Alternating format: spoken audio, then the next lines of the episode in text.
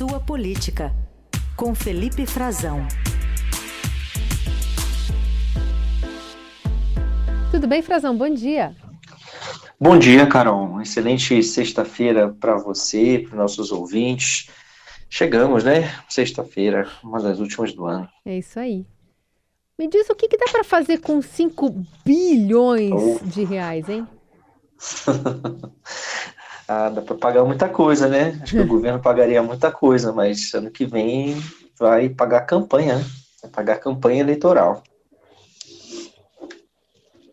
Fundo eleitoral 4,9 bilhões para 2024, um valor que é muito parecido com o que foi gasto ou separado para as eleições é, a presidente da República, né, e outros cargos como governadores. A equiparação, aliás, a cada ano que a gente faz essa tentativa de comparação, se assusta com o que está por vir, né? Exato. Se a gente for projetar então para 2026, a eleição seguinte, Carol, já vamos uh, ultrapassar essa marca aí de 5 bilhões, né, que está quase lá, uhum. e com alguma correção aí de valores, tipo, típicas correções, reposições monetárias, inflação, é, o que costuma ser feito com pequenos ajustes, só isso já vai ser uma verba extraordinária, é valor recorde, né? Essa, esse valor foi aprovado ontem, né, depois de muita discussão, muito bate-boca, é, disputa divisões entre governo e oposição na comissão mista do orçamento. Ainda falta, claro, a votação no plenário, mas é, ficou patente ali que é um valor, um, um aumento de valor é, extraordinário em relação à proposta inicial do governo. A proposta inicial do governo era manter é, em, em, em 939 milhões. Ah, essa era a previsão, né, a primeira previsão do que foi, foi encaminhado pela, na LDO, na Lei de Diretrizes Orçamentárias, para o, o Congresso. Uh, esse valor foi completamente descartado na negociação, depois foi proposto um valor de 2,5 bilhões, proposta do governo, né? O governo passou a fazer essa defesa, que era uma pequena correção no valor de nos 2 bilhões e pouco mais de 2 bilhões, se não me engano, acho que era 2,2 bilhões eh, na, na eleição anterior, na eleição municipal anterior, que foi suficiente, foi recurso suficiente para realizar a, a, eleição municipal. Então, e assim, isso não é o custo da eleição, né? Tem outro custo, o custo da eleição é 1, 1 bilhão, 1 bilhão e meio, 1,4 bilhão, que é, é, uma despesa de realização, de organização da eleição, processamento de dados, é, principalmente, né, a manutenção de, de, urnas eletrônicas, distribuição, logística pelo país, servidores, isso é um custo que é previsto no orçamento da Justiça Eleitoral. Esse outro, essa outra grana que a gente está falando é grana para campanha política, né? Ganha pra, grana para que os deputados que vão concorrer agora a prefeitos, os vereadores que vão concorrer, é, principalmente a, a, reeleição, mas também quem, para todos, né? Vai ser distribuído é, principalmente para os candidatos, como a gente tem visto nesses últimos anos, para quem já tem mandato, prefeito que tem mais chance, é, quer dizer, para quem, quem vai disputar uma reeleição ou para quem alguma grande aposta dos partidos. É, para despesa de campanha mesmo, né, para que eles façam propaganda, distribuam propaganda, enfim. Um valor exorbitante, Carol, um valor é, recorde e que quando a gente projeta, como você falou, exatamente isso que a gente costuma pensar, né? Bom, se vai chegar a esse valor em 2024, o que será em 2026? E o que será mais adiante, né? E os deputados eh, federais, eh, você sabe que ali tem uma relação muito forte, né, da, da relação entre deputado e prefeito, sobretudo agora com a gente vendo essa ofensiva cada vez maior e um protagonismo muito grande dos parlamentares federais na distribuição de recursos no país, coisas, emendas, né, esses recursos que eles ganham o direito, e a cada ano, a cada negociação orçamentária, eles abocanham um pouco mais dessa fatia e tentam determinar quando vai ser pago esse recurso, é, torná-lo um de pagamento obrigatório. Então, existe uma relação muito muito próxima de dependência de recursos para entre deputados e prefeitos, principalmente as pequenas prefeituras. Então, é, é, nisso que eles estão pensando e vários deputados também têm interesse, né? sem falar nisso que tem vários que vão concorrer uh, aí em São Paulo mesmo. É o caso de dois, a gente viu nos últimos dias dois deputados é, federais organizando sua chapa, deputado que tem são da ala simpática ao governo, deputado Guilherme Boulos e a deputada Tabata Amaral também no noticiário, os dois movimentando o noticiário com acordos políticos. É, para a gente está falando só da capital, né? Só de São Paulo. E aí também temos notícias que vão no sentido contrário, jogando água nos planos de um deputado o deputado Ricardo Salles, que também gostaria de concorrer à Prefeitura de São Paulo. Mas tudo isso, Carol, agora eles vão resolveram fazer um, um, um acordo lá para que essas emendas sejam usadas, né? Para não essas pessoais, as individuais deles, mas as de bancada. emenda de bancada também é um recurso que os deputados destinam, é uma, um recurso carimbado no orçamento, mas que é coletivo é, dos estados, né? É da bancada estadual de São Paulo, é da bancada do Rio de Janeiro, bancada de Goiás, é, do Distrito Federal. Então, colocaram ali que para ajudar a encontrar recursos, né, para substituir, para ter uma, uma troca, né, eles é, deram essa solução que já foi usada antigamente, depois caiu e volta a ser usada agora, mas que, de qualquer maneira, é recurso público, gente. É recurso público, é muito dinheiro. É isso. Muito bem. Reforçando, então, essa sinalização clara né, do Valdemar Costa Neto, dizendo, então, que o presidente, o ex-presidente Bolsonaro deve apoiar Nunes aqui, indicando, inclusive, um, um vice-prefeito. Mas vamos ver, né? Tem tantas idas e vindas essa conversa, é, que pois é, até é, eu... as coisas se consolidarem, né? Você tem razão. Inclusive o Ricardo Salles, a quem eu fiz referência agora há pouco, o deputado Ricardo Salles, ex-ministro do, do meio ambiente do governo Bolsonaro, falou, falou um pouco nessa linha, né, Carol? Eu quero, vamos aguardar o que é. o Bolsonaro fala, né? Eu estou meio desconfiado. Eu confesso que ontem, quando a gente estava é, trabalhando na edição do, do Estadão ontem à noite, ficou todo mundo também assim, vem cá, mas é o Valdemar que está falando, é o Bolsonaro que está falando, é. Que, como é que está essa de fato, porque é uma negociação de idas e vindas. E, e a gente já viu o Bolsonaro em eleições anteriores, inclusive quando era presidente da República, e nas próprias eleições, negociações que ele fazia para si próprio, para o seu grupo político, é, ele trocava, né? Trocou de partido algumas vezes uhum. para viabilizar sua candidatura. Ele faz acordos e desfaz. Ele, né? Então, assim, ainda tem um certo tempo, até para que esse acordo com o Ricardo Nunes vingue e seja mesmo registrado lá no ano que vem, com uma chapa, com, com o Bolsonaro fazendo a indicação do candidato a vice-prefeito, a vice é, pode ser que algo aconteça, né? Mas é, eu tenho ouvido que também o, o prefeito que está no poder é um prefeito que tem uma condição de disputar a reeleição, eu ouço, inclusive, de gente do governo federal, né, pessoas influentes no PT, que acham que ele tem sim esse protagonismo por causa dos recursos da máquina pública, né, do orçamento, que nunca houve tanto dinheiro em caixa, em que pese os desgastes que sofre na sua gestão, ele terá alguma condição de disputar, uma condição bastante boa, é, valor, valores altos em caixa para aplicar, que isso tudo faz diferença também no ano eleitoral.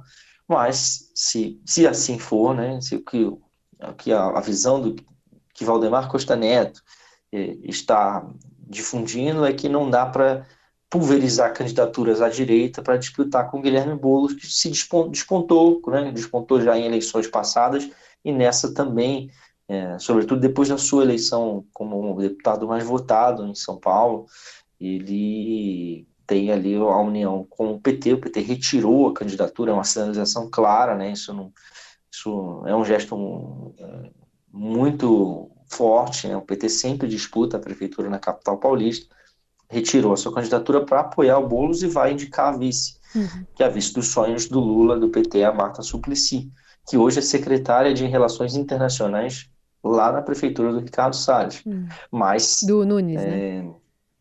Desculpa, do, do Ricardo Nunes. Uhum. Obrigado pela correção, Carol.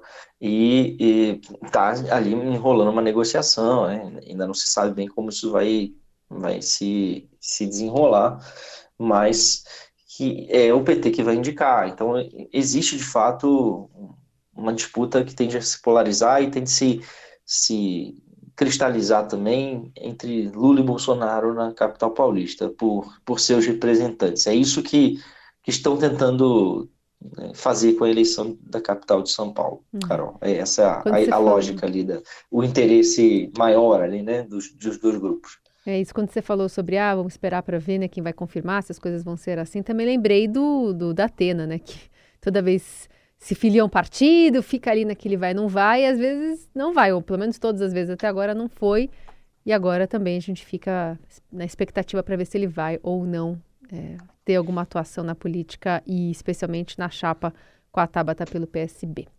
Pertinho do Natal, e Frazão, sai uma pesquisa Genial Quest falando um pouquinho sobre como os brasileiros temem ou não as discussões políticas, né? Se isso pode atrapalhar a ceia agora, no dia 24 e dia 25. E a pesquisa mostra que 21% dos brasileiros têm receio de que essas discussões no seio das suas famílias atrapalhem a celebração de Natal, mesmo um ano depois da eleição. A maior parte diz que não, 76%, mas 21% estão ali preocupados. 10% dizem que diferenças políticas foram importantes para que decidissem não se reunir com familiares nas festas natalinas. E 9% afirmam conhecer alguém que simplesmente não vai aos encontros por questões ou brigas políticas. Saudão aí de, de eleições 2022 ainda. Eu achei até pouco, viu, Carol? É. Achei pouco, sinceramente. Achei que poderia ser mais. Já deve ter sido mais. Não sei, a, a, o, o Natal de 22, da, com certeza, né? Então, essa, isso foi minha, minha primeira impressão quando eu li aqui a publicação do, do Felipe Nunes, o diretor da, da Genial Quest, né, da, que, que coordenou, coordena os trabalhos dessa, do Instituto e faz, publica essa pesquisa. 76%, estamos dizendo que não, é, é bem alto, né? É. é um número alto. É, é, um em cada cinco brasileiros é verdade. É, tem ali ainda, mostra que ainda tem uma, uma facção, né, um fragmento, uma parcela da sociedade brasileira que, que tem que vai sofrer com isso, mas eu acho que as coisas estão mais é impressão, né, porque não tem um, eles não publicaram um comparativo, provavelmente é a primeira vez que eles estão fazendo essa esta pesquisa, porque senão eles uhum. poderiam trazer o dado de, de referências de anos anteriores, né? Sim. Mas, e, como não há, a gente fica sem, sem ter o, o dado da mesma pesquisa para poder fazer uma comparação precisa. Mas minha impressão é de que eu, eu achava que seria mais. Em anos anteriores já deve ter sido mais, ao longo do, do governo Bolsonaro, por exemplo, em que havia um grupo mais mobilizado do que ele está hoje, nitidamente. Eu tenho visto aqui, por exemplo, as tentativas recentes de mobilização é, em Brasília, que eram, que foi um reduto, né, do, do bolsonarismo, para movimentações contra o governo. A, última delas foi a indicação do Flávio Dino, do ministro próximo ministro do Supremo Tribunal Federal. Foram, foram movimentações muito fracas, pífias, assim, que, que, não, não deram, não tiveram adesão, não tiveram nem sequer repercussão. Uma repercussão muito pequena, um registro muito é, comedido, porque não juntou, não reuniu pessoas, eles não conseguiram se mobilizar. Mas dentro de casa é sempre ruim, né? Tudo bem, tem divergências e tal. Lá em casa não vai ter, vai estar tá tudo bem esse ano, acho que a coisa está mais acalmada. Eu vou passar longe, né, da, família, minha família está no Rio, mas eu fiquei curioso para saber também, Carol, se tinha divergências, se esse, essa expectativa de divergências mudava entre, entre as duas grandes eh, forças políticas, né, os dois seguidores dos dois grandes líderes políticos do país hoje, que têm repercussão, que são Lula e Bolsonaro, e não, mas, mas é, muito, é muito próximo, né? As pessoas que têm, os, os lulistas que têm receio é, que são eleitores de Lula e têm receio de, de, que essas discussões atrapalhem a ceia de Natal são 20%. Os bolsonaristas são 22%. Quer dizer, muito, muito próximo também, né? muito próximo o número, é, e que acaba dando ali os, esses 21% é, do que, que representam na, no, no, global, né? no todo da sociedade brasileira. É, interessante notar que ainda existe essa, essa, esse receio, porque ainda há, de fato, polarização, ainda há oposição, ainda há divergências é, no seio das famílias brasileiras, divergências explícitas, elas estão muito bem marcadas e é o que, é, é o que a gente estava falando, comentou ontem, né, Carol, com, a, com essa com essa disputa dentro do Congresso, como a gente viu, como é que será? Eu queria ver uma ceia de Natal entre o Nicolas Ferreira, o Quaquá e o deputado Messias Donato, a ceia da Câmara. Também queria. viu? Se ia ser bacana. Eu, chamava, eu sugeri para o Arthur Lira, que está puni, prometendo punir, né? Pedindo para os partidos para que não façam acordo, para que não que não passem um pano para essa situação, né? Que, que façam uma é, que façam as representações e levem até as últimas consequências, porque ele acaba acabou que a festa dele da, da, da, reforma da previdência que tanto ele trabalhou também por ela, né, para ficar reconhecido por ela, sai manchada por uma discussão, tapa na cara, xingamento homofóbico, agarrão pelo braço, enfim, tudo isso gravado, noticiado e está prometendo punição, pedindo aos partidos que não a cobertem. Mas, uh, quer dizer, isso é um traço dessa polarização, é um traço desse que pode estar tá aí dentro desses 20%, de que de alguma forma tem receio disso, porque identificam pessoas radicalizadas no, nas suas famílias, seja para um lado ou para o outro. E, e também nessas tentativas de, de polarizar em São Paulo, a disputa entre Lula e Bolsonaro, na expectativa do Lula, como ele andou dizendo, de que, que vai haver essa reprodução dessa ideia ao longo da, da eleição do ano que vem, enfim.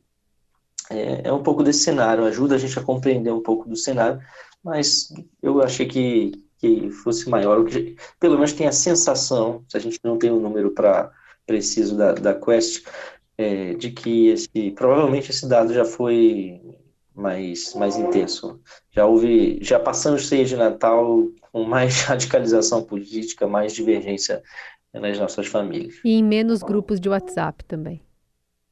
É, é verdade. Já, já voltamos também, a é. alguns grupos, né?